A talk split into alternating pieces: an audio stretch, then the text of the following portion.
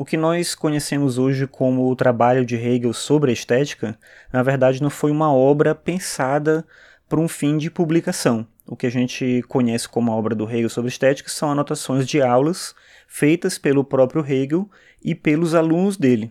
Essas anotações foram feitas entre 1818 e 1829 e foram publicadas postumamente em 1835.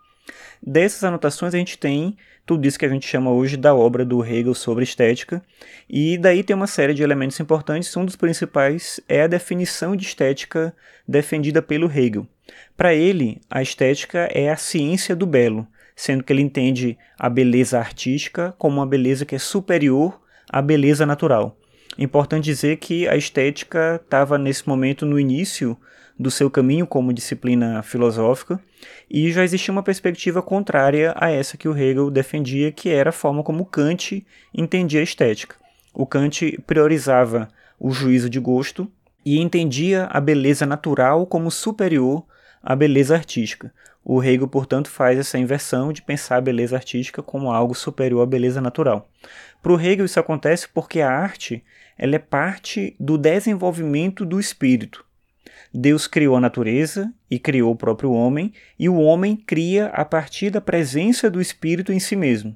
Se Deus criou a natureza e o homem cria a partir da presença do espírito nele, daria para a gente pensar que a criação de Deus sempre seria superior à criação humana, logo a beleza natural teria que ser também considerada maior, melhor, mais eficiente, digamos assim, do que a beleza artística.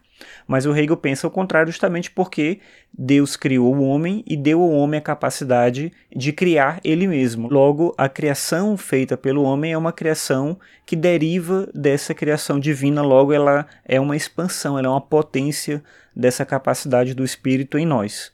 Então, daí esse é o motivo pelo qual Hegel critica a arte como imitação. E essa crítica deriva do fato de que para ele a arte devia ser o lugar para uma experiência metafísica. Daí que ele pensa a relação entre arte, religião e filosofia, tudo dentro do projeto desse desenvolvimento do espírito humano. Por exemplo, para ele a dialética, que é a resolução das contradições em uma síntese superior na intenção de transformar essas diferenças em identidade, a dialética, do ponto de vista da superação e do desenvolvimento do espírito, envolve como tese a própria arte, entendendo aí o aspecto da objetividade da arte pelo mundo sensível. A antítese seria a religião, entendendo a subjetividade da religião como uma apropriação do próprio ser humano em relação a esse elemento transcendente.